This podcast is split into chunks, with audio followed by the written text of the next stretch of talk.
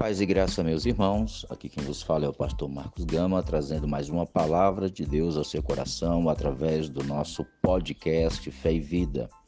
Todas as segundas, quartas e sextas-feiras, trazendo uma palavra direcionada ao seu coração. Lembrando que neste mês de outubro estamos falando sobre fé e razão, fé e racionalidade. Já temos editados alguns áudios para você falando acerca da construção humana, da criação, de como Deus instituiu no homem a capacidade de crer, de produzir conhecimento, de administrar, e como vimos como esta capacidade de gerar conhecimento foi comprometida pelo desligamento entre o homem e Deus. Logo, o conhecimento produzido pelo homem está comprometido pela sua falta de moralidade, pelo fundamento da espiritualidade, que é o ato necessário para condicionar um conhecimento sadio. Nós já estamos indo para os últimos áudios, estamos falando já da restauração deste conhecimento. Como este homem pode fazer com que o conhecimento que ele adquire possa ser realmente benéfico, possa ser realmente construtor de vida.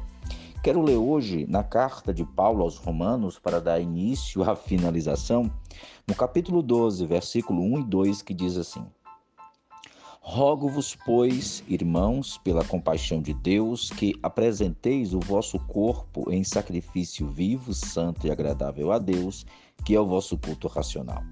E não vos conformeis com este mundo, mas transformai-vos pela renovação do vosso entendimento, para que experimenteis qual seja a boa, agradável e perfeita vontade de Deus. Nesse texto, nós temos três aspectos a comentar. O primeiro aspecto é o clamor que Paulo fala aos irmãos. Lembre-se disso, Paulo está falando com a igreja. Ele pede e roga pela compaixão de Deus que apresenteis os vossos corpos como sacrifício santo, puro e agradável a Deus. E Paulo chama isso de um culto racional, um culto imbuído da racionalidade. Porque culto não pode ser histeria. Culto não pode acontecer sem a razão. Lembre-se, o homem foi constituído de fé e razão. Então, aqui novamente, Paulo institui a fé como princípio basilar. Primeiro vem o culto. E ele diz: Este sacrifício, este apresentar-se a Deus em sacrifício, santo, puro e agradável a Deus, é o vosso culto, de forma racional. A segunda coisa, ele diz: não vos conformeis com este mundo. Então lembre-se, o mundo que nós vemos está sendo gerido por homens sem o comprometimento com Deus. Homens que administram, que organizam esse mundo dentro dos seus próprios princípios, dentro dos seus próprios preceitos, destituídos da, da moralidade, da ética de Deus. Eles vivem de acordo com a sua vontade, por isso que a terra está sofrendo muitas maldições. E aí Paulo continua dizendo: Mas transformai-vos pela renovação do vosso entendimento. O que, que Paulo está dizendo? Aquele homem que caiu, que o entendimento foi corrompido, esse entendimento pode ser renovado, esse entendimento pode ser é, conectado novamente com Deus. Ele diz: não vos conformeis com este mundo, com as práticas, com as administrações, com o que está acontecendo, mas transformai-vos, transformai você mesmo pela renovação do seu entendimento. E a terceira e última coisa ele diz: para que experimenteis qual seja boa, perfeita e agradável a vontade de Deus.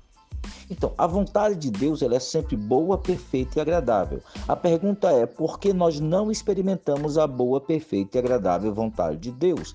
Porque vivemos em um mundo onde a administração não segue os preceitos de Deus, segue os preceitos caídos do homem. Por isso que nós não experimentamos a boa, perfeita e agradável vontade de Deus. Mas eu, como indivíduo, eu, como pessoa, já posso experimentar isso. Como? Sendo transformado pela. As, tendo a minha mente transformada renovada. É esse desejo que Paulo diz, é essa explicação que Paulo dá. E nós podemos isso sim, nós podemos ter a nossa mente transformada. E, a, e os áudios que vão se seguir vão explicar como a nossa racionalidade pode ser restaurada como a orientação que Paulo deu, transformai-vos pela renovação. Como o nosso entendimento pode ser renovado? Como essa mente pode conectar-se novamente com Deus e aí novamente, assim como foi no princípio em Adão, fé e razão caminharem juntas e aí sim experimentarmos a boa, perfeita e agradável vontade de Deus. Esse é o plano de Deus para cada família, para cada nação, para cada empresa, para cada vida. Imagine um homem que vive debaixo da direção de Deus, da orientação de Deus, no governo de alguma coisa. Como esta coisa vai ser governada? Que princípios esse homem vai utilizar para governar sua casa, sua família, sua empresa, sua nação? Veja que a solução para o mundo está em Deus. Que Deus em Cristo vos abençoe. Compartilhe esse áudio com o máximo de pessoas que você puder. Compartilhe nossos vídeos, os textos do nosso blog, o material das nossas fanpages Abençoe as pessoas através da palavra de Deus. Essa é a nossa missão. E nos abençoe, ore por nós, ajude-nos comprando nosso material, fazendo nossos cursos, estando conosco, tá bom?